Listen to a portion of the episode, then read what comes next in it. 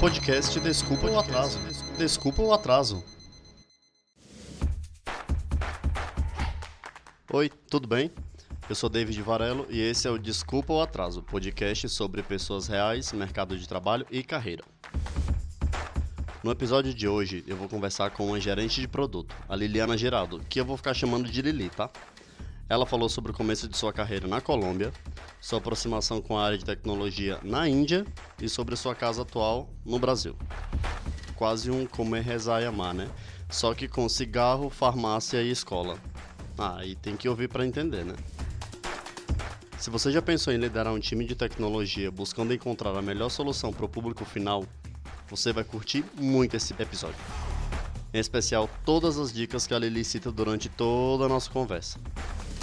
Para saber mais sobre a profissão e sobre os próximos convidados, não esqueça de acompanhar o podcast nas redes sociais, sempre com arroba Desculpa Podcast. Também pode enviar sua sugestão de profissão para desculpapodcast.gmail.com. Show? Agora que já dei todos os recados, está na hora de ouvir meu papo com a Lili. Até daqui a pouco. Lili, me diz uma coisa. Como que seria um resumo da tua vida em 140 caracteres? Uh, Liliana, a engenheira de produção que gosta de tecnologia e de escrever contos. Acho que ah, descrever... talvez passou. Não, acho que não passou, mas descrever contos é legal, porque fica uma fica uma dúvida, né? Que a gente vai conversar sobre isso mais para frente. Uhum. É, qual que é a tua primeira lembrança de escola? É, mas quando era, tipo, muito criancinha, isso? Sim, a primeira lembrança. Ou a lembrança, assim, mais pesada da escola? Não, a primeira lembrança, a primeira de todas. Eu não, assim, tem... Na neurociência fala que a gente, a, a gente não pode confiar muito na memória, porque às vezes a gente fica pensando muito num assunto e, na verdade, isso nunca aconteceu. Mas como você fica pensando isso, porque sua mãe falou, seu pai falou, alguém falou, você acha que isso faz parte da sua memória e talvez não nem seja parte da sua memória. Então, o que eu vou falar é algo que minha mãe sempre me disse e talvez eu criei essa memória ao ponto de eu lembrar disso. Mas talvez eu não lembre realmente, entendeu? Entendi. Então, Como que é o nome técnico disso? Falsas memórias. Falsas memórias, legal. Então, eu, uh, eu tinha, sei lá, quatro, cinco anos, eu estava no jardim de infância e eu estava mordendo um amiguinho, porque ele tinha me batido. E aí a gente estava brincando, tal, não sei o que, aí ele me empurrou. Eu lembro que eu caí no chão, sei lá, no aquele negocinho que a gente brincava, e eu levantei e eu mordi ele no braço. Essa é a minha primeira memória da escola. ah, beleza. E você, você falou assim, isso aqui é a primeira lembrança ou que é a mais marcante? Qual que é a tua lembrança mais marcante da escola? Um, quando eu estava no ensino médio, bom, isso é algo que eu acho que aqui no Brasil não tem, que, mas isso eu acho que é muito americanizado, porque talvez na Colômbia a gente americanizava e ainda americaniza as coisas demais. Aqui no Brasil também, porém, pode ser que na Colômbia a gente americanize ainda mais, porque a gente tinha no ensino médio, no último ano do ensino médio, a gente tinha os presidentes da, da do colégio, como se fosse. É, é, não sei, não, tipo consigo tipo fazer uma analogia. É, mas não era da turma, senão que era do colégio inteiro, do infantil até o ensino médio. Ah, ok. A pessoa é. era elegida pelo colegial inteiro, assim. É, não, as criancinhas do infantil não votavam, de fato. Começavam a votar a partir do terceiro ano do, do Fundamental 1. Nossa, tinha uma eleição. Tinha uma eleição, tinha campanha nossa. Então, primeiro era assim, tinha que sair um representante por turma. Então, é, terceiro ano do ensino médio A e B.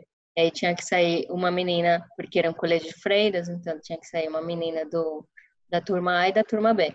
E eu lembro que as duas candidatas, que tipo, todo mundo desde que era pequenininha achava que elas iam ser as presidentes da turma, as duas ficaram na, na mesma turma de fato. E aí, na minha turma, que era a outra, não tinha ninguém para se candidatar, porque éramos tipo as, as que mordiam os meninos quando criança. Mas eu lembro que, tipo, eu era assim, eu era, eu era boa em todas as matérias, me dava bem com os professores, eu era popularzinha também. E aí a professora falou, ah, cara, você vai ter que se candidatar, porque não tem aqui ninguém para se candidatar. E eu comprei a história, sabe? Minha mãe ficou super empolgada, minha avó ficou super empolgada. A gente fez uma puta campanha, a gente é, colava coisinhas nos uniformes das meninas, a gente levava é, marionetes para brincarem com as pequenininhas na, no recreio.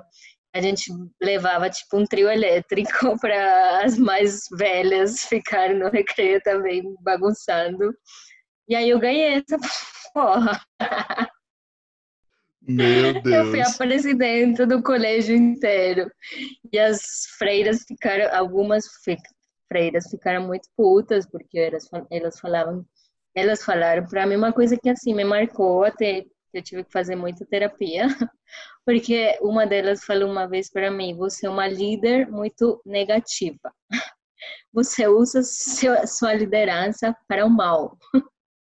Porque de fato eu incitava a bagunça muitas vezes porque eu era em contra desse colégio de freiras. A gente tinha uma regra que era usar a saia do uniforme tinha que estar quatro dedos embaixo do joelho, embaixo do joelho, quatro dedos.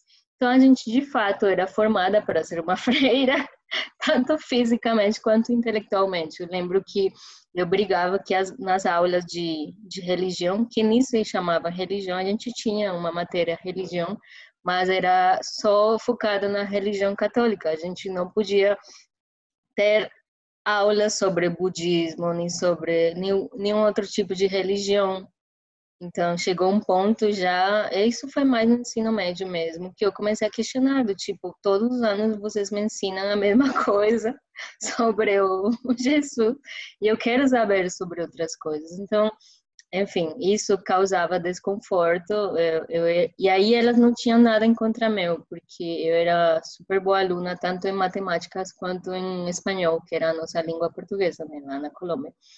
Então, a única, digamos, arma que elas tinham era me atacar contra esse espírito bagunceiro e questionador que eu tinha. Então, Entendi. Você tinha quantos anos quando foi eleita presidente do, do colégio?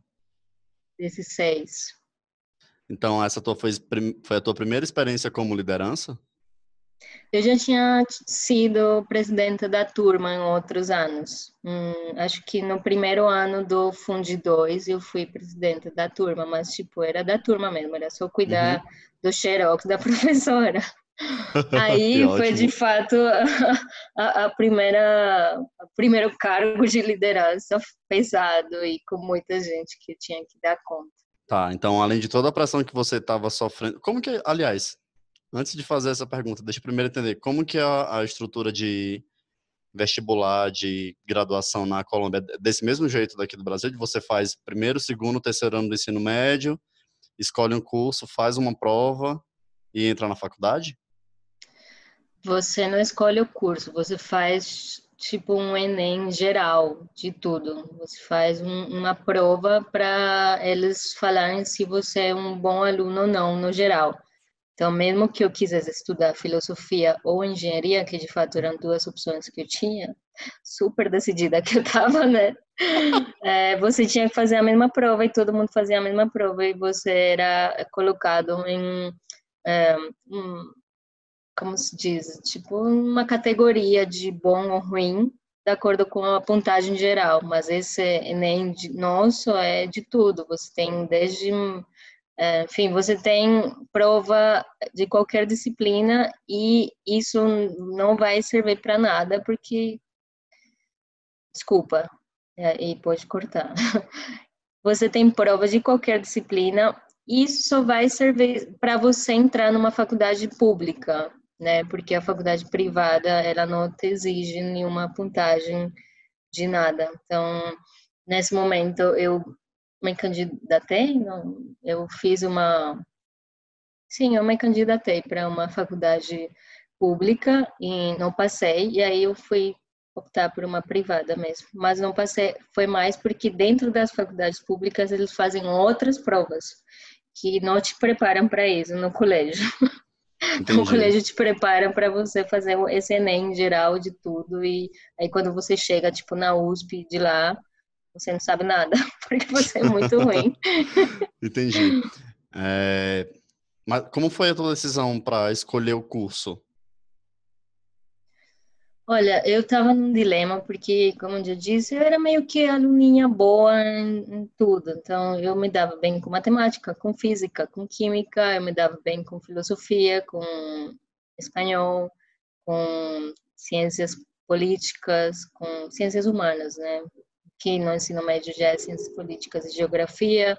Então, eu era tipo average, assim, uma aluna promédio, da média e média para cima e eu era muito inclinada por escrever. Eu lembro que na escola eu escrevia poesias e eu participava do jornal da escola. E escrevia crônicas e contos curtos e tal. Mas, uh, ao mesmo tempo, eu gostava muito dos experimentos no laboratório de física e no laboratório de, de, de química, não tanto, na verdade, mas eu gostava muito de física, lembro disso. E aí, quando eu fiz aquele Enem de lá, que se chama ICFES, eu tive uma puntagem muito boa em física e em química. Eu tive uma puntagem muito ruim em filosofia. Foi muito triste, porque eu, de fato, estava considerando fazer uma faculdade de filosofia. E eu lembro que nessas minhas campanhas de presidente, eu organizava saraus filosóficos saraus mesmo, assim, meio clandestinos, porque as freiras não podiam saber que estou falando sobre a filosofia. As freiras sofriam, né? As freiras ficavam lá, puta merda. E aí eu lembro que fiz um sarau sobre felicidade, a busca da felicidade, enfim. Um, e quando eu recebi essa puntagem do, desse exame, dessa prova, que me deu muito mal em filosofia, eu fiquei meio, putz, não vou estudar isso. E olha que enfim, não sei. Agora eu não me arrependo, né? Eu estudo ainda muitas coisas em paralelo. Eu comecei a estudar coisas aleatórias hum, agora de adulta. E não me arrependo de ter optado pela engenharia, porque engenharia me abriu muitas outras portas e muitas outras é, pontos de vista e, e, pensamento crítico e tal. Mas sim, eu, eu lembro que eu desisti, um, por causa do resultado da do, da prova, e dois, porque meu pai disse que se eu fosse estudar filosofia, eu não podia mudar de cidade. Então, eu sou do litoral da Colômbia, eu sou da, de Santa Marta, que é uma cidade bem pequenininha no Caribe colombiano, na pontinha da Colômbia, e meu pai é de Medellín, a família do meu pai é de Medellín, então quando você tem família que mora tipo em São Paulo, eles te mandam para fazer faculdade nessa, na cidade grande, né? E aí eu queria ir para Medellín. E aí quando ele disse que eu, se eu quisesse estudar filosofia eu ia ter que ficar em Santa Marta, eu falei, ah, então eu vou para Medellín e vou estudar a sua engenharia. E meu pai queria que eu estudasse engenharia, então eu fui para engenharia. Basicamente isso. O que que faz um, um engenheiro de produção? Assim, quando você entra na faculdade, você tem umas coisas que você pensa, né? Engenharia de produção vai fazer isso, mas obviamente não é só isso que você que dá para fazer, né? Que a gente acaba descobrindo outras coisas no, decorrer dos semestres na faculdade. Que de fato eu eu só trabalhei uma vez como engenheira de produção. Quando eu entrei a estudar essa, essa coisa era porque eu pensava que eu ia ficar nas fábricas, de fato, vendo o processo produtivo e ver para mim era muito legal, na minha cabeça estava, nossa, eu vou ver entrar é, matérias-primas, tipo, sei lá, cana de açúcar e no final eu vou ver açúcar.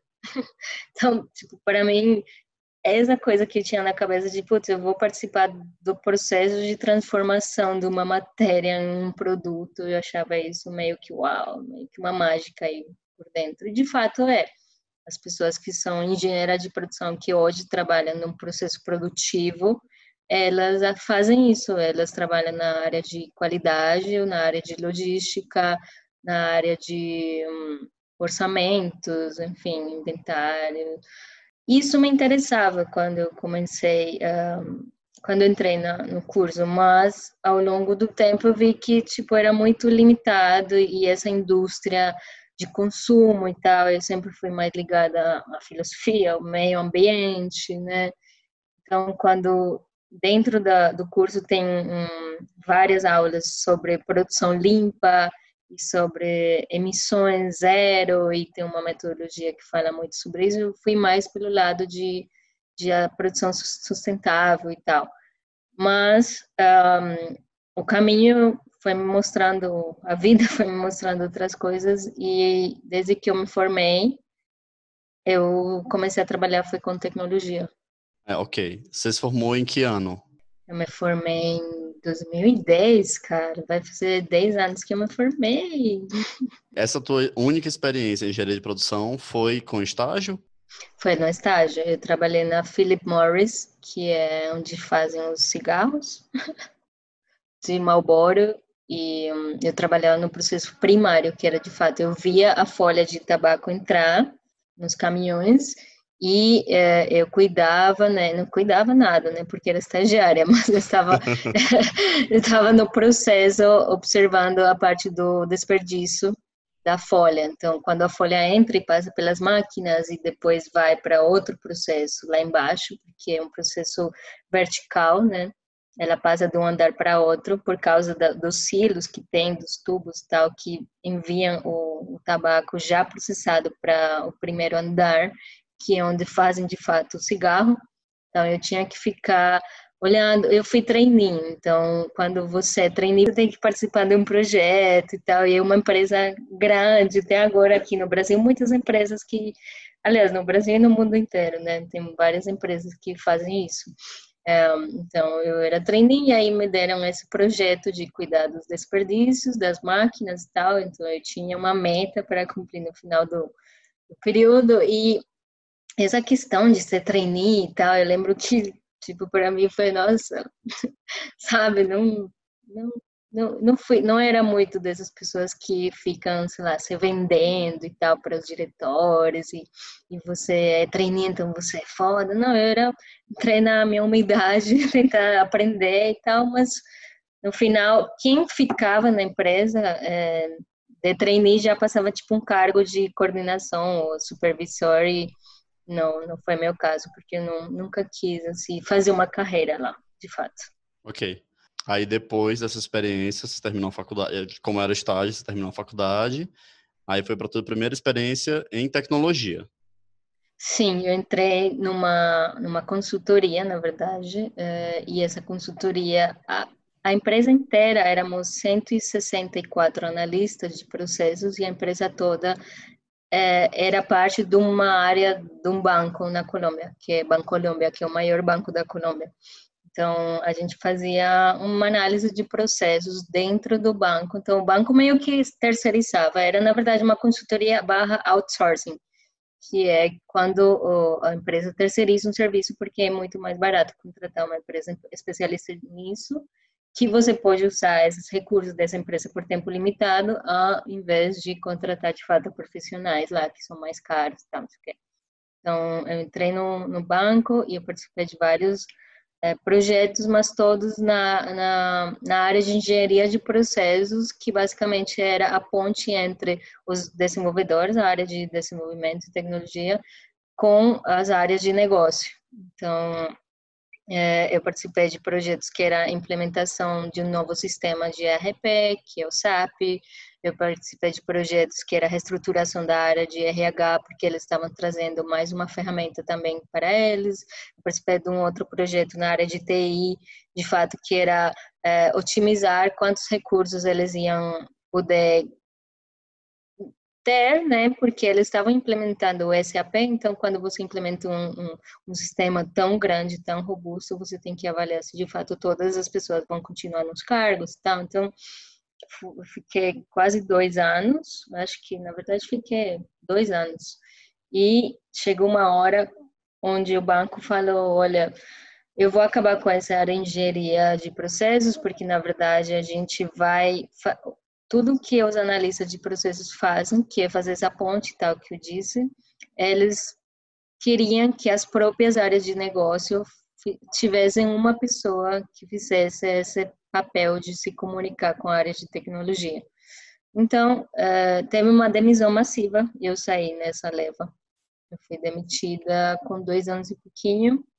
E aí, eu estava meio, putz, era banco e ainda um negócio meio sombrio. Eu tinha 24 anos quando isso aconteceu, minha primeira experiência assim longa, né, de trabalho e tal. E aí eu decidi que eu ia fazer um intercâmbio. E eu, quando eu estava na faculdade, nos últimos anos, eu entrei numa organização que chama IESEC, que tem uhum. aqui no Brasil também. E eu, sempre meu sonho foi ir para a Índia. Eu lembro que até desde criança a galera queria ir para os Estados Unidos, a Europa e tal. Eu, cara, eu queria ir para a Índia. Tipo, era a, a, a, estranha que queria ir para o fim do mundo. As freiras que gostaram entrei... disso, né? Total, por isso que me perguntar sobre budismo e hinduísmo. É. Ele, assim, se você me permite, só antes da gente falar da tua, da tua experiência fora, que é, foi muito rica, né? Como que foi para você, com 24 anos, ser demitida? Como que foi para você aceitar isso e tal? Porque a demissão é sempre um processo muito complicado para qualquer pessoa, né? Como que foi isso uhum. para você? É, foi no começo, quando a gente é, percebeu que, de fato, a área do banco estava desaparecendo e, tipo, ninguém sabia nada, era um monte de moleque correndo no banco gigante e, nesse momento, estava num projeto na, que eu estava gostando de fato. Tinha fofoca, né? Então, tinha fofoquinha que vão demitir fulano, vão demitir não sei quem. Ninguém sabia ao certo o que estava acontecendo. E aí, é, tinha o que a gente chamava Black Friday. Então, toda sexta-feira tocava o telefone do, do, escritório e alguém né, atendia e era fulano, fulano pode descer falar com Dona Patrícia, que era a, a dona da empresa, e era Dona Patrícia. Aí a gente descia enfim, eu não saí na primeira leva, então o que estou querendo dizer é que foi um processo. Então começaram as demissões tipo em julho, e aí ninguém sabia o que estava acontecendo. Tipo, em agosto já começou a ficar mais claro que a área estava desaparecendo. Depois, em setembro, ficou um pouco. E assim foi até que eu saí na leva de novembro. Então, digamos, desculpa, digamos que eu tive um tempo de cinco meses para me preparar psicologicamente, comprar um seguro de desemprego. Eu comprei um seguro de desemprego do próprio hum. banco. do próprio banco, aliás, obrigada, Bancolombia. Um, então, eu me preparei, assim, no começo foi tipo, nossa, imagina, não vão demitir todo mundo, eu não vou ser das que vai sair, mas eu saí, e todo mundo saiu. Ficaram, na verdade, ficaram umas 10 pessoas, que eram, que estavam em projetos longos, ou que fizeram um super bom relacionamento com alguém dentro do banco e foram contratados diretamente pelo banco para essa área, esse projeto. Então, sim, foi bem difícil, mas eu me planejei e eu comprei esse seguro-desemprego porque eu queria usar essa grana para uma outra coisa que era fazer esse intercâmbio que eu fiz depois. Então, foi duro e tal. Eu lembro que eu chorei, óbvio, quando isso aconteceu, mas, sabe, estava preparada. Tá, beleza. Aí, continuando, aí você foi fazer intercâmbio. Eu fui fazer intercâmbio, eu na IESEC tinha bastante oportunidade para ir para a Índia e tinha bastante, bastante vaga, talvez porque as pessoas queriam ir para a Europa e não ir para a Índia, mas aí foi muito fácil para mim, é, para eu poder achar um intercâmbio na Índia por causa disso. Então, eu fui para Mumbai, que é, digamos que é a São Paulo de lá, né? Porque Nova Delhi é a capital, mas Mumbai é mais o centro financeiro e tal e eu trabalhei numa empresa de revenda de domínios e web hosting. Então, hoje a empresa foi uma outra empresa americana que comprou eles e tal, mas hum, eu fiz o papel de business development specialist, que é uma pessoa que faz de fato negociações com clientes, é, faz também um papel de suporte. Então, é, a empresa era uma empresa grande, né? E eles tinham mercado em vários países. Então, tinha mercado na Espanha, é, no Brasil, no resto da América Latina, tinha outro mercado na Rússia, na Turquia, enfim, então era foi uma experiência legal porque não foi simplesmente ah, uma estrangeira trabalhando com um monte de indiano e tal. Não, a gente tinha um grupo, né? A gente era 12 pessoas no total que trabalhavam, 12 pessoas estrangeiras, né? Que trabalhávamos lá. Então, é, e a gente trabalhava juntos e morávamos juntos, porque a empresa dava meio que uma casa para todos os intercambistas. Então, era legal, mas também não era porque você tinha que ver as mesmas pessoas o dia inteiro. Então, você chegava em casa, via seu colega de trabalho, você, e também você saía à noite com as mesmas pessoas, né? Porque a galera, a gente fazia amizade, eu tinha bastantes amigos indianos, não bastantes, tinha alguns amigos indianos, eu namorei um indiano e tal, mas é, você tá como estrangeiro você fica com os estrangeiros, né? Então era os gringos trabalhando, morando e saindo e viajando, porque a gente aproveitava.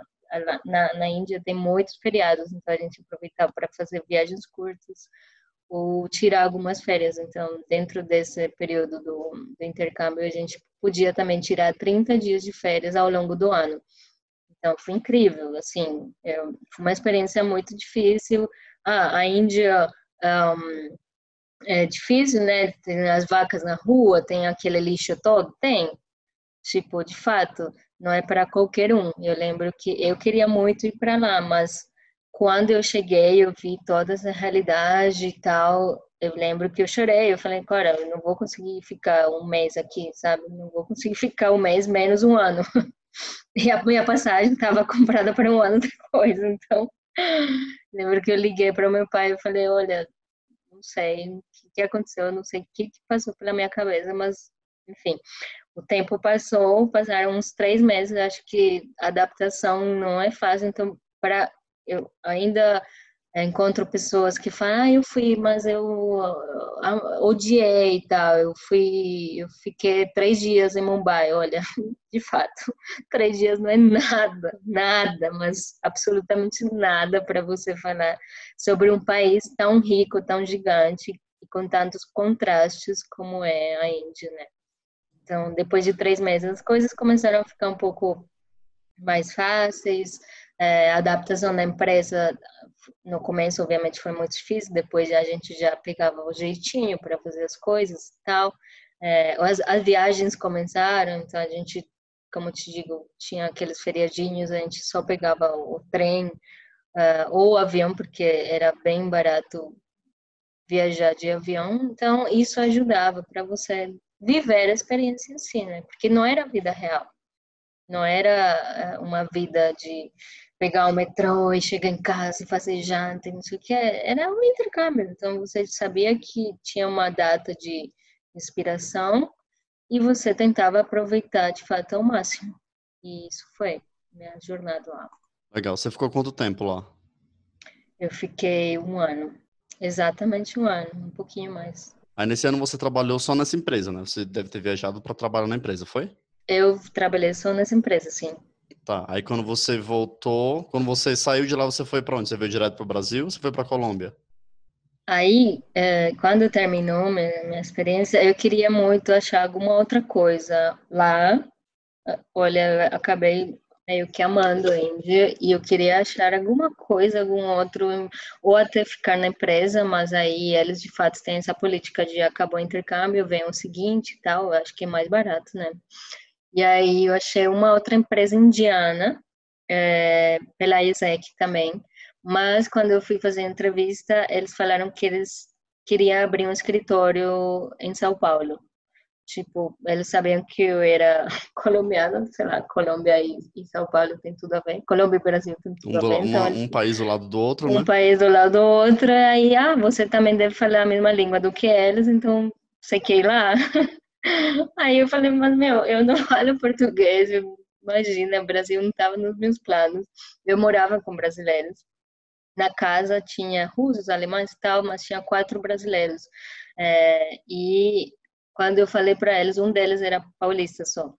Os outros eram de Santa Catarina, Curitiba e hum, Porto Alegre. Aí quando eu lembro que eu falei para o Vitor, o paulista, eu falei, olha, estão querendo que eu vá lá abrir um escritório, uma empresa indiana, um país que eu não conheço, uma cidade que, imagina, sei lá, a maior cidade da América Latina. E o que que eu faço? Aí ele falou, ah, vá, né? Tipo, e o Victor, ele foi a primeira pessoa que eu tive contato, porque quando eu vim para cá, eu não conhecia ninguém. Então, a empresa, meus chefes ficavam na Índia, eu tinha que tentar achar um coworking ou algum escritório de fato, tinha que ao mesmo tempo achar clientes e tal para para eles, porque eu era meio que coordenadora de marketing barra é, operações barra, barra qualquer coisa. e aí foi isso, eu fiquei três meses é, tentando achar clientes, é, o escritório no final eles desistiram, porque o, o maior cliente que a gente achou era em Macapá. Então, a empresa era uma empresa de logística, é, TCI, Transport Corporation of India, a maior empresa de logística é, tinha lá nesse momento, e acho que eles expandiram depois. E aí a gente, a gente achou uma, uma empresa hum, que vende mármores tal, que fica em Macapá, e eles se tornaram tipo o principal cliente deles, e aí eles me propuseram que eu fosse morar em Macapá.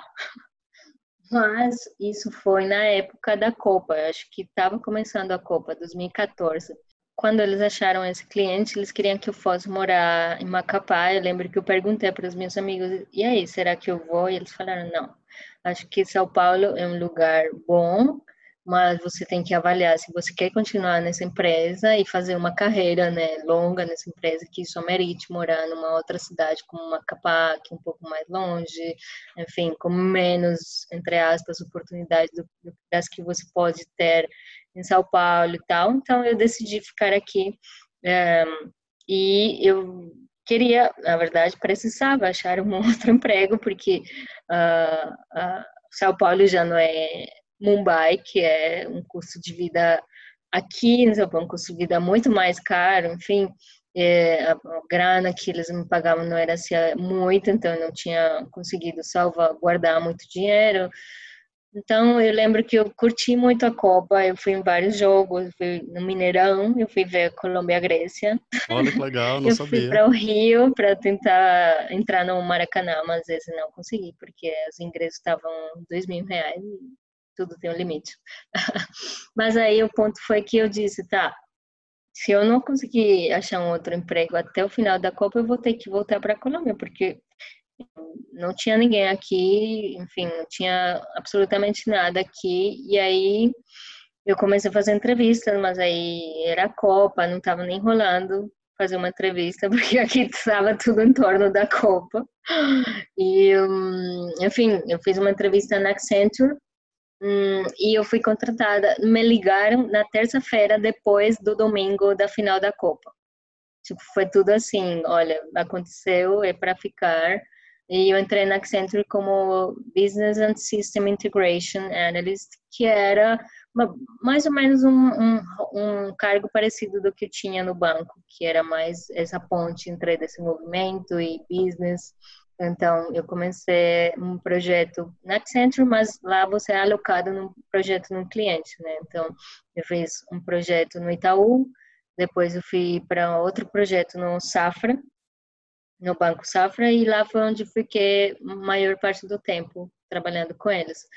É, eu voltei a trabalhar com bancos, né, que eu não tinha tido uma experiência muito legal, né, a última experiência que tive foi essa de ser demitida na Colômbia e coisas muito tensas. E o Safra, eu acho que eu não sei se é o banco mais tradicional do Brasil, mas me parece que é um dos mais tradicionais. Então, a gente tinha que lidar com sistemas bem antigos, um, a gente estava começando um projeto para uma nova reestruturação da plataforma de conta PJ, mas tipo tudo era muito complicado e, e o trato lá com as pessoas, com os superintendentes era mais ou menos que no mesmo naipe do Dona Patrícia, sabe? Tudo era meio assim, tudo certinho e tal. Enfim, eu não comecei a gostar do negócio, estava lá um tempo. Depois eu fui alocada em outro projeto na Porto Seguro, né? A seguradora, a seguradora também estava muito convencida. Enfim, recebi uma oferta para ir trabalhar numa multinacional que na época chamava IMS Health, agora chama IQVIA, porque foi comprada por uma outra empresa. O que eles fazem é inteligência de mercado para a área farmacêutica, para o mercado farmacêutico. Então, eles vendem soluções de BI para uma Roche da vida, uma Share, um, também vendem produtos desse tipo para farmácias, para laboratórios. Então, eu comecei a, mexer mais com. Eu estava na área de product development, aí sim, eu, tava, eu comecei mais desenvolvimento de produto, porque eles já não vendiam, eu já não estava mais né, como consultoria, nem como projeto, senão que eles de fato vendiam produtos de BI para esse mercado. Então, foi muito legal. Foi quando eu comecei a, a, a ter o primeiro contato com metodologias ágeis, com esse é, mundo de product owner, de product manager, de Scrum, é, enfim, que agora está super bombando. Mas na época que eu comecei, que foi há uns seis anos atrás, isso estava muito ainda aqui no Brasil, né? Porque isso é, há muito tempo existe nos Estados Unidos e tal, mas aqui no Brasil estava apenas é, meio que decolando assim nas empresas grandes. Então foi muito legal porque a gente fez até um curso lá dentro com o time. Eu tinha de fato um time de tecnologia, eu tinha uma, uma chefe que era nossa aprendi demais. Uh, mas aí também tinha aquela coisa desse mercado de, de enfim, mercado farmacêutico que não curti muito, tipo acordar todos os dias para fazer soluções para que as farmacêuticas fiquem mais ricas era uma coisa que me atormentava, assim, era tipo, nossa, não tem nada a ver com o que eu acredito, com o que eu quero fazer. E, mas aí eu aprendi muito, então eu fiquei quase dois anos, uh, e lá dentro eu comecei a fazer alguns cursos, então aí foi quando eu comecei, olha, agora eu tenho um, um salário legal, eu já estou meio que estabelecida aqui em São Paulo, não estou mais curtindo a copa só, e eu comecei a fazer cursos de design thinking, uh, eu fiz um curso na PUC que é sobre psicobiofísica, nada a ver, mas eram coisas que eu curtia. Uh, eu fiz um curso de antroposofia, enfim, coisas aleatórias que começaram a, me abrir de novo o mundo e, e a esse bichinho de, putz, eu estou fazendo uma coisa que não curto, mas como que eu posso sair dali. Uh, eu fiz um curso de protagonismo criativo, uh, o Creative Leadership, que estava muito na moda, ainda está, eu acho, falar sobre propósito e projeto de vida e autoconhecimento e tal. Então, aí eu comecei a entender que não estava bem ali, que eu precisava, enfim, achar outras coisas. E nesse curso de Design Thinking que eu fiz, eu virei mentora do curso. Então, eu participava uh, apoiando e tal quando eles faziam as outras turmas. E numa dessas turmas que eu fui mentora, é, tinha um cara que era o, um dos jurados, porque o curso de design thinking era tipo uh, o final de semana inteiro, aí você tem que desenvolver uma solução baseada nessa metodologia e no final você tem que apresentar essa solução a três jurados. Eu lembro que numa edição do curso a Paola Carosella foi jurada, eu conheci a Paola. Ah, que legal. E aí um desses caras que era jurado, eu comecei a conversar com ele no happy hour. Assim, gente, a maioria das pessoas que eu conheci na minha vida foram happy hours. Então, é, networking é tudo. É, eu conheci o Flávio e ele, nesse momento, estava montando uma startup de inteligência artificial. Quando ele falou isso, foi tipo, uau, olha, que isso, sabe? Quem é você, eu quero trabalhar contigo. E de fato a gente ficou meio que, nossa, eu quero ser teu mentor, é, você tem muito potencial, isso que aquela coisa e tal. E ele disse, hoje eu tenho três devs, três desenvolvedores, tenho um CTO, que é um cara que acabou de voltar da Google nos Estados Unidos, mas é brasileiro, ele mora aqui, ele trouxe uma tecnologia de lá, a gente está fazendo isso, aquilo e tal. A gente entrou num programa de aceleração no Inovabra, é, então, você quer vir trabalhar com a gente? Tipo, tá. Mas eu só consigo te pagar meia, meia jornada, né? Eu só consigo te contratar como PJ e trabalhando meia jornada. Eu falei, putz, mas, né, vou renunciar a, a, esse salário bom, essa jornada de trabalho, a esses feriados que a gente emendava na, na IMS para ir trabalhar meio período trabalhando como PJ. Aí, em paralelo, não sei como que eu conheci essa galera, mas eu, traba, eu acabei trabalhando, então, meio período com eles e meio período com uma empresa que chama WeFab, que eles têm laboratórios makers, então eles tentam uma metodologia para eles montarem laboratórios makers dentro de empresas e, e, montarem soluções de prototipação e de validação de ideias e meio que laboratório de inovação que eles montam. Então a gente fez o, o laboratório maker da, do SESI, a gente fez um, um Make Lab do, da Telos, que é um uma empresa de serviços públicos aqui em São Paulo. Então, enfim, não sei como que eu fui conhecendo as pessoas, mas de fato eu saí daquela vida toda certinha, de carteira assinada, de feriados emendados e de mercados um pouco conturbados para ir trabalhar com duas startups. Então, segundas e sextas eu trabalhava com a UFAB e terças, quartas e quintas eu trabalhava com a Nube, Nuvem. Era o nome da, da empresa de inteligência artificial. Aí isso aguentei seis meses nessa jornada, porque era bem pesado. Graças a Deus, as duas empresas ficavam em Pinheiros, então, eu, nessa época, eu também mudei para Pinheiros e andava da minha casa até uma empresa, depois eu andava da outra empresa para outra, que ficavam quase três ruas de distância. Menos então, mal, foi, né? Tipo, imagina, Berrine e Moca, talvez não, né? E aí foi isso, eu fiquei seis meses nessa, nessa, nessa caminhada, depois de seis meses, deu isso, que eu estava meio esgotada, assim, de toda essa, essa coisa de ir lá para cá. E o Flávio da Nuvem me disse, olha, eu acho que a gente precisa ter alguém full time. E a gente não queria perder você. Será que você topa? Enfim, a empresa estava crescendo. A gente passou nesse concurso de Inovabra e a gente mudou para o WeWork da Inovabra nessa época. Aliás, ainda continua lá, não sei. Mas é isso, de fato eu tinha que focar com eles para poder sacar os projetos na frente que a gente tinha, que a gente tinha combinado com eles, tinha outros clientes entrando. Então, era muito legal porque o meu trabalho era treinar os robozinhos que os desenvolvedores programavam. Então, o robô que a gente fez foi para conseguir é, automatizar o trabalho o, o trabalho de pessoas que faziam manualmente, então a gente criava um robô para automatizar esse trabalho. Então, hum, no começo era uau, assim, de fato a gente criava inteligência artificial que conseguia fazer uma leitura do contrato. A gente fez essa solução para o Bradesco Seguro, onde um analista demorava 18 minutos analisando o contrato, depois digitando os dados no computador, tirando informações daqui para lá. A gente fez toda uma inteligência que tirava já as informações que a gente parametrizou e tudo isso ele fazia em 30 segundos, um minuto. Então, Nossa. foi um puta ganho, assim, foi um puta case. Hum, só que eu comecei a, a, a, entender e entrar no lado obscuro, né? A gente tirava o, o emprego das pessoas. porque a automatização tem isso. Eu sei, eu comecei a estudar um pouco sobre as revoluções industriais, tipo, isso aconteceu na primeira revolução industrial. As telefonistas, né, que tem aquele seriado do Cable Girl, que eram pessoas que simplesmente ficavam transferindo ligações.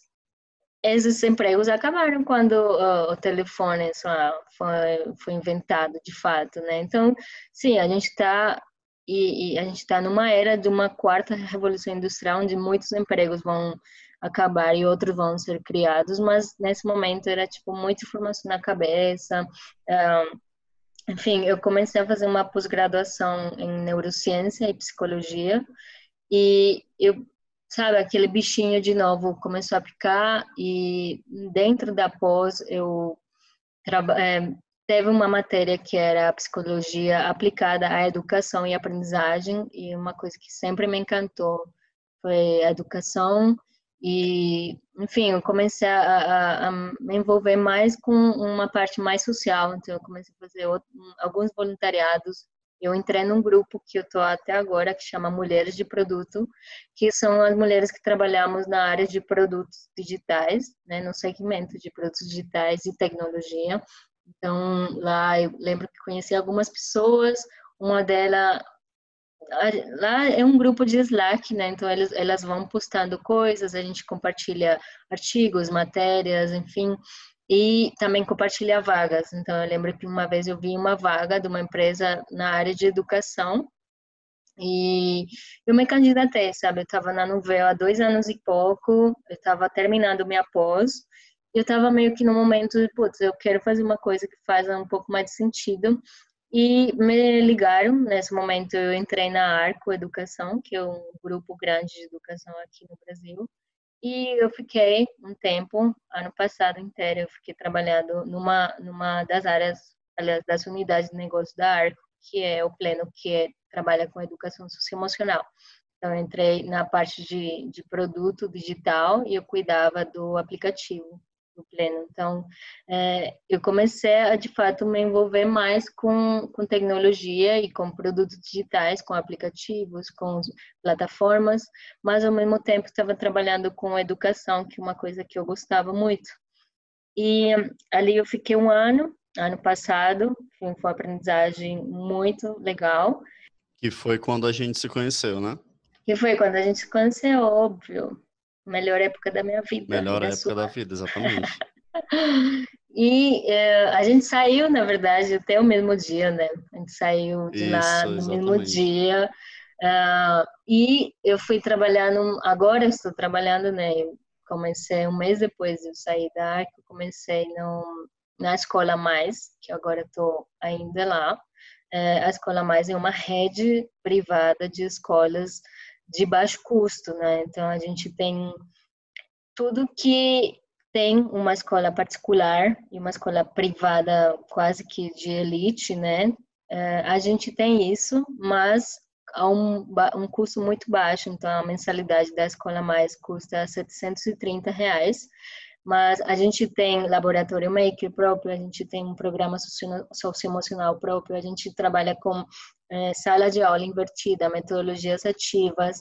Ah, todos os alunos da escola mais recebem um Chromebook para porque lá dentro a gente trabalha com roteiros, fichamentos e tal, então a gente tem toda uma plataforma, a gente tem um time de tecnologia, na verdade, eu tenho três backends, três frontends, eu tenho uma UX e um líder técnico e eu que sou a gerente de produto digital, onde a gente cria todas as plataformas para professores, alunos e, e, famílias, o que faz com que é, tudo que a gente faz dentro da escola seja muito escalável e muito a baixo custo, né? Porque a gente não gasta recursos em impressão de materiais e, enfim, é, kits, né, para as famílias, não que tudo a gente dá numa experiência digital e que também tem sido um puta sucesso né, nesse momento, porque quando a pandemia começou, a gente demorou uma semana para se adaptar a todo esse cenário, porque a gente já tinha as ferramentas, a gente já tinha a tecnologia, a gente já tinha os, as pessoas, né? Então, o que demorou foi mais para adaptar e para mandar os Chromebooks nas casas dos alunos e para falar com as famílias e tal, mas tudo aconteceu super normal, normal. Hoje os alunos estão de férias, então a gente até seguiu o calendário regular. A gente só atrasou uma semana de aula e a gente continua desenvolvendo soluções agora baseadas no engajamento, porque a gente viu que de fato esse cenário de não estar na sala de aula e tal tem um desafio muito foda que é o engajamento tanto dos alunos quanto das famílias. Legal. E hoje você é Product Manager. Uhum. Conta pra gente como que é essa experiência, o que, que você faz na prática? Bom, é, eu continuo sendo a ponte entre a tecnologia e as áreas de negócio. Então, agora, o que eu faço, de fato, é focar nisso, porque antes, nessas outras empresas que eu trabalhei, eu fazia um pouco de consultoria, projetos, ia daqui para lá, tinha uma outra coisa nova para fazer. Agora, de fato, eu cuido disso. Então, é, a gente faz todo um, um, processo de discovery, que a gente chama, né, na, na área de, de, produtos e tecnologia, a gente chama de discovery. Eh, tem dois processos, discovery e delivery. Delivery é quando já de fato os programadores estão lá entregando a solução, produzindo os códigos, testando as ferramentas e entregando, né, para o público ou para os clientes. Discovery é quando entra a minha área e a área de UX, de User Experience, para levantar os problemas. Então, por exemplo, nessa, nessa situação que estou falando da, da pandemia, que agora a gente está gerando um novo produto, criando um novo produto, é porque a gente descobriu nesse processo que tinha um problema que era a falta de engajamento. Então, os alunos não queriam prestar atenção nas aulas, não queriam se conectar, mesmo eles tendo todas as ferramentas, ou uh, e também as famílias não conseguiam acompanhar o que, que o, o aluno estava fazendo, o que, que a filha estava fazendo. Então, a gente começa com o Discovery para entender o que está acontecendo. A gente vai passando por um refinamento que é, tá, então agora já sei qual que é o problema. Antes de passar para a solução, eu preciso de fato entender como que eu posso melhorar esse problema. Então, a gente faz uma série de dinâmicas e de uh, Metodologias, a gente usa metodologias que vêm, por exemplo, do Lean Startup, a gente usa metodologias que vêm do Design Sprint, que é da Google. Então, a gente mistura algumas coisas para conseguir traduzir essas necessidades e problemas dos usuários em soluções que agreguem valor.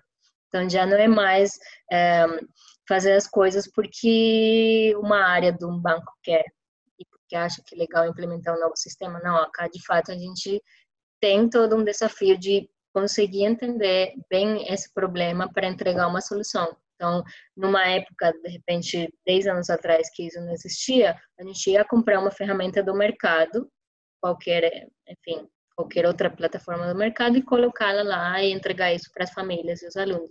Hoje não, hoje a gente tem todo um time que consegue analisar esses problemas e essas necessidades e é, desenhar, então, o que, que eu faço? Eu faço todo esse processo de discovery é, e junto depois com minha UX, como designer, eu desenho então as telinhas do sistema, eu desenho os botões, eu não, né? Ela desenha os botões eu valido.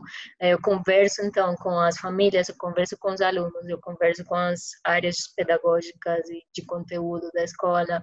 Eu vejo como que todos os processos podem se encaixar e depois a gente traduz isso em requisitos de negócio. Então eu crio um documentão gigante com requisitos de negócio, requisitos funcionais, de forma que os desenvolvedores, tanto front, que são aqueles caras que programam as telinhas bonitinhas, quanto os back-end, back que são aqueles que ficam só programando na tela preta e o código mais grosso, né, pra, mas que faz que o negócio funcione, para que eles dois, então, entendam o que eles têm que fazer e, de fato, criar esse produto digital, que pode ser um aplicativo ou um, uma plataforma web. Basicamente isso. Bacana. Quando a gente é liderança de time, a gente tem que lidar com duas coisas, né?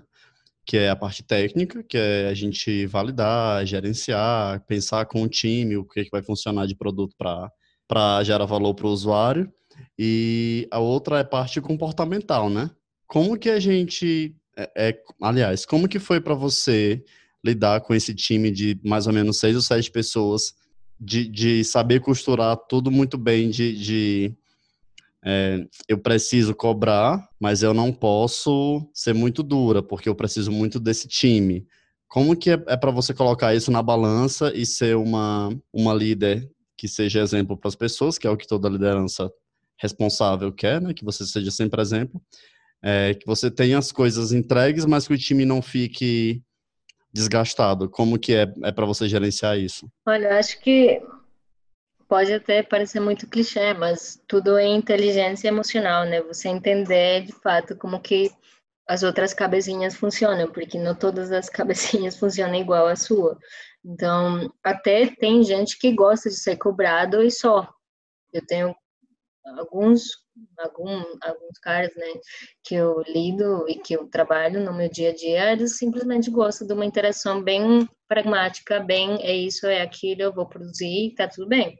Agora, tem outras que não, que a gente precisa conversar mais, que a gente precisa entender melhor, é, que a gente tem todo um cuidado, né, até na falha, na prosódia, na, no, nos gestos, né, então, sim, às vezes a gente recebe críticas do tipo, olha, acho que você está pegando muito pesado, porque a gente às vezes nem sabe comunicar. Então, eu acho que no começo é muito difícil porque você não conhece ninguém. Tipo, oito cabeças que se juntaram numa sala, agora se juntaram é, numa tela.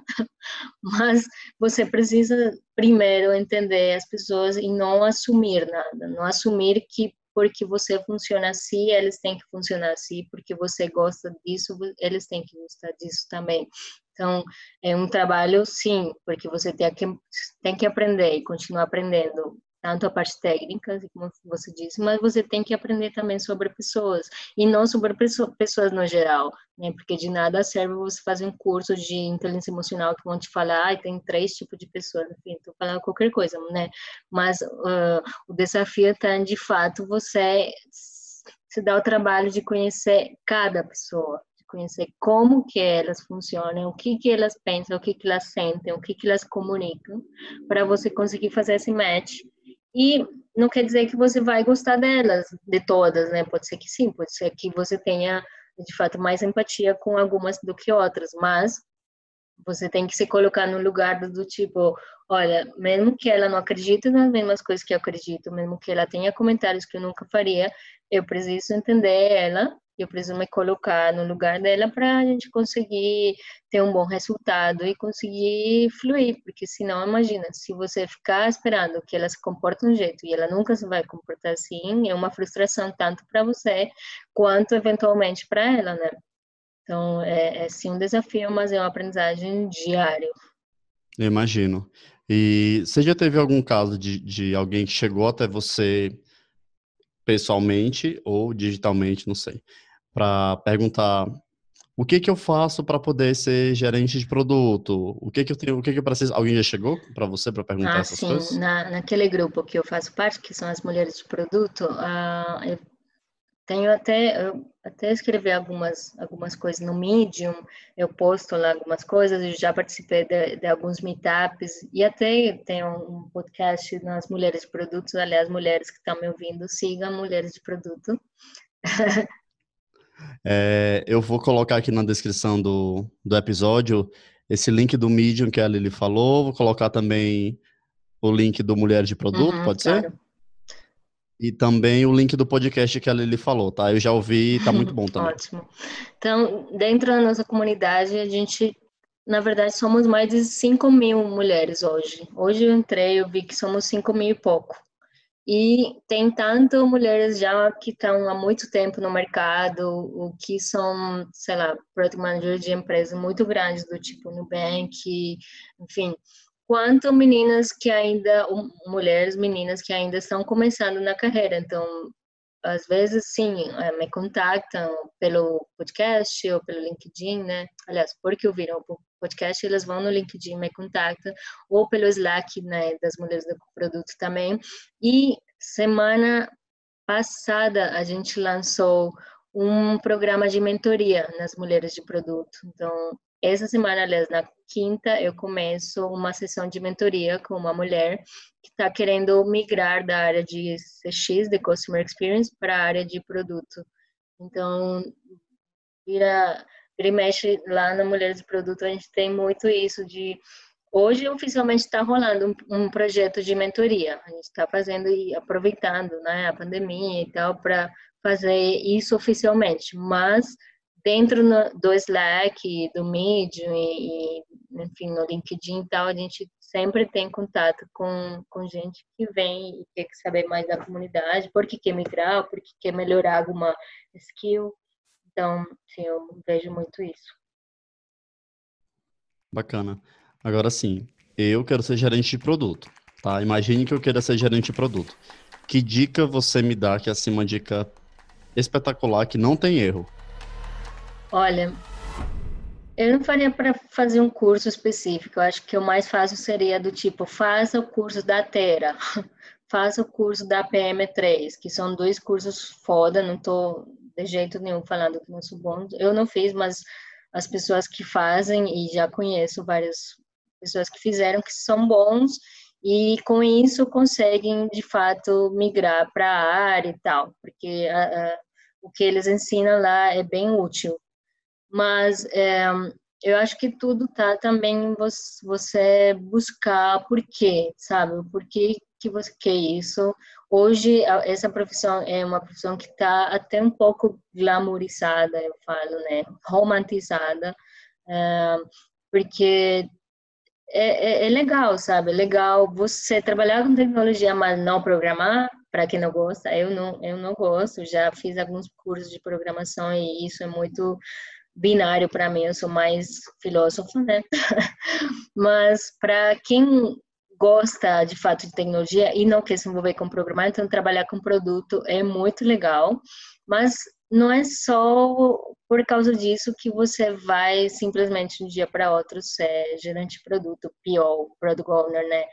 Então, eu falaria do tipo, primeiro entenda bem o que você quer, porque às vezes tem muita gente que chega, ah, é legal e tal, mas tenho nem ideia, não conheço ninguém. Então, tipo, você procura, pesquisa pessoas que são gerentes de produto, fale com elas, o que, que você faz no seu dia a dia. Você pode também ler alguns livros, né? Então, tem o Leanception, é, uma, é um, livro de um cara que chama Paulo Caroli, que é um brasileiro que trabalha na ThoughtWorks, e ele escreveu esse livro. O Leanception é uma metodologia que veio um pouco do Lean Startup e é, combinando algumas coisas do design sprint, que foram algumas coisas que eu falei. Então, elas te dão um norte do que, como que vai ser seu dia a dia. Você tem, entendendo isso, você fala, ah, não, sim, beleza, eu gosto, agora eu quero se fazer um curso. Então, sim, você pode fazer um desses cursos no mercado que são muito bons. Um, e você continuar aprendendo coisas novas, porque a gente trabalha com tecnologia. Eu acho que se hoje é, no mundo e na vida tem uma área que está evoluindo a cada dia é, é, a área de tecnologia. Então, as áreas de vendas, o comercial, publicidade, design são coisas que elas vão mudando, mas a área de tecnologia, cara, tipo, você acha que você fez uma faculdade, que você aprendeu alguma coisa, você não sabe nada se você parar ali. Então, eu acho que vai muito de você procurar, você se interessar e você gostar disso que você descobre, porque se você não tem vontade, você não vai fazer um bom trabalho, porque você tem que falar muito com pessoas, você tem que falar com esses stakeholders, você tem que falar, no meu caso, trabalho com, com educação, eu tenho que falar com pais, com alunos, com professores, então dependendo do segmento que você trabalha, você vai ter, vai ter que falar com pessoas totalmente aleatórias. E você precisa gostar disso, você precisa ter, ser uma pessoa que tem empatia, você precisa ser uma pessoa que sabe ouvir, não só que sabe falar, porque na verdade você nem fala, você só escuta as pessoas, mas você precisa também ser uma pessoa crítica e que consiga organizar as ideias, que consiga pensar fora da caixa, que consiga ser criativa para pensar em soluções novas ou para reinventar essas soluções, porque a gente não necessariamente está criando, reinventando a roda, né? A gente simplesmente está melhorando coisas que, que o usuário precisa, né? Então, é isso. Acho que está muito em, em vontade e em continuar aprendendo. Nossa, Lili, muito obrigado. A gente está se aproximando do final Vou pensar se eu vou querer fazer uma migração de profissão, tá? Depois dessas suas dicas. E você que está ouvindo, se você quiser mandar alguma pergunta para a Leli, você pode mandar nas nossas redes sociais, tá? Você vai no perfil do podcast no Twitter, Facebook, LinkedIn ou Instagram. Sempre com arroba Desculpa Podcast, você me manda a pergunta. Eu mando para a Leli e eu coloco no episódio. Talvez coloque em outro episódio, tá? Para você poder ouvir outro episódio também. Mas a vida é assim. Eu queria agradecer muito a Lili por essa por esse momento que a gente teve. Obrigado por ter dedicado o teu tempo para poder falar comigo, para falar para as pessoas um pouco sobre a tua experiência e queria deixar um espaço para você poder falar o que você quiser. Eita, fiquem em casa, gente. Fiquem em casa, não saem para o bar, não precisa. Vocês podem pedir bebida. Aliás, tem um aplicativo que eu conheço uma das mulheres PMs de lá, que chama Z Delivery, agora estou fazendo publicidade aqui de graça, mas peçam bebida pelo Z Delivery, pelo amor de Deus, não saiam. Uh, não, fora de brincadeira, gente, é isso, aproveitem essa, esse período para para fazer o que vocês quiserem agora, né? Foda-se, vocês têm que fazer cursos e aprender coisas, porque sim, façam o que vocês quiserem. Tem vontade de aprender sobre aeronáutica, vai fazer um curso, vai escutar podcast, vai falar com pessoas, tem vontade de aprender sobre como que eu abro um, um animal morto, sei lá, vai aprender sobre isso, mas o ponto é não fique quieto, não fique esperando que as coisas cheguem do Espírito Santo e do ar. Eu falo muito isso, o David sabe que eu falo muito isso. As coisas não chegam sozinhas, por mais que é, de repente vocês ousam a minha história e acham que, ai, não sei, ela conheceu as pessoas do nada. Não, não, isso eu gastei muita saliva conhecendo essas pessoas, fazendo esse networking. É, e, e, isso não parou aqui, né? Não sei o que vai ser da minha vida aqui para frente, mas hum, eu sempre falo, aprendam, tenham vontade de aprender, e se não tem também vivam com isso, mas não pretendam que as coisas vão chegar sozinhas e que as coisas vão mudar sozinhas, porque às vezes a gente quer uma mudança, mas a gente não é capaz de dar o primeiro passo, a gente nem sabe o que a gente quer. Então, estou falando isso para vocês irem procurar um coach, um terapeuta. Na verdade, se vocês quiserem, procurem, mas não precisa, né? O ponto é vocês Cara, tem, o mundo está cheio de possibilidades, o mundo está mudando a cada, a cada hora, a cada minuto, a cada segundo. Então, é bom ficar antenado e é bom a gente ter um norte, né, e saber o que a gente gosta, porque é muito fácil a gente saber o que a gente não gosta. Mas eu acho que o aprendizado e a mensagem é essa. Show de bola, Lili. Tem tanta coisa que a gente às vezes não sabe que gosta, a gente não tem curiosidade. Antes a gente falava sempre, ah, não tenho tempo de fazer esse curso. Uhum. Agora, não que a gente tenha mais tempo agora, mas agora a gente está mais tempo em casa, a gente tem menos coisas para para sair, para ter o mundo lá fora, para não tem que pegar é, trânsito. A gente pode aproveitar né? tudo e tal para fazer um podcast, para você pensar, estudar uma língua nova, para você aprender um curso que você sempre teve vontade e nunca fez, para você pintar, enfim. E tudo isso é muito bacana para nossa criatividade, aguçar a criatividade, né, e tal. Total. É isso. Obrigada. É isso, eu que agradeço, Lili. Nossa, muito eu que agradeço. Contigo. Também. Tô morrendo de saudade, inclusive. Também. Um abraço virtual. Um abraço virtual. A gente tá dando um abraço virtual, tá, gente? E para você que tá ouvindo, até o próximo episódio.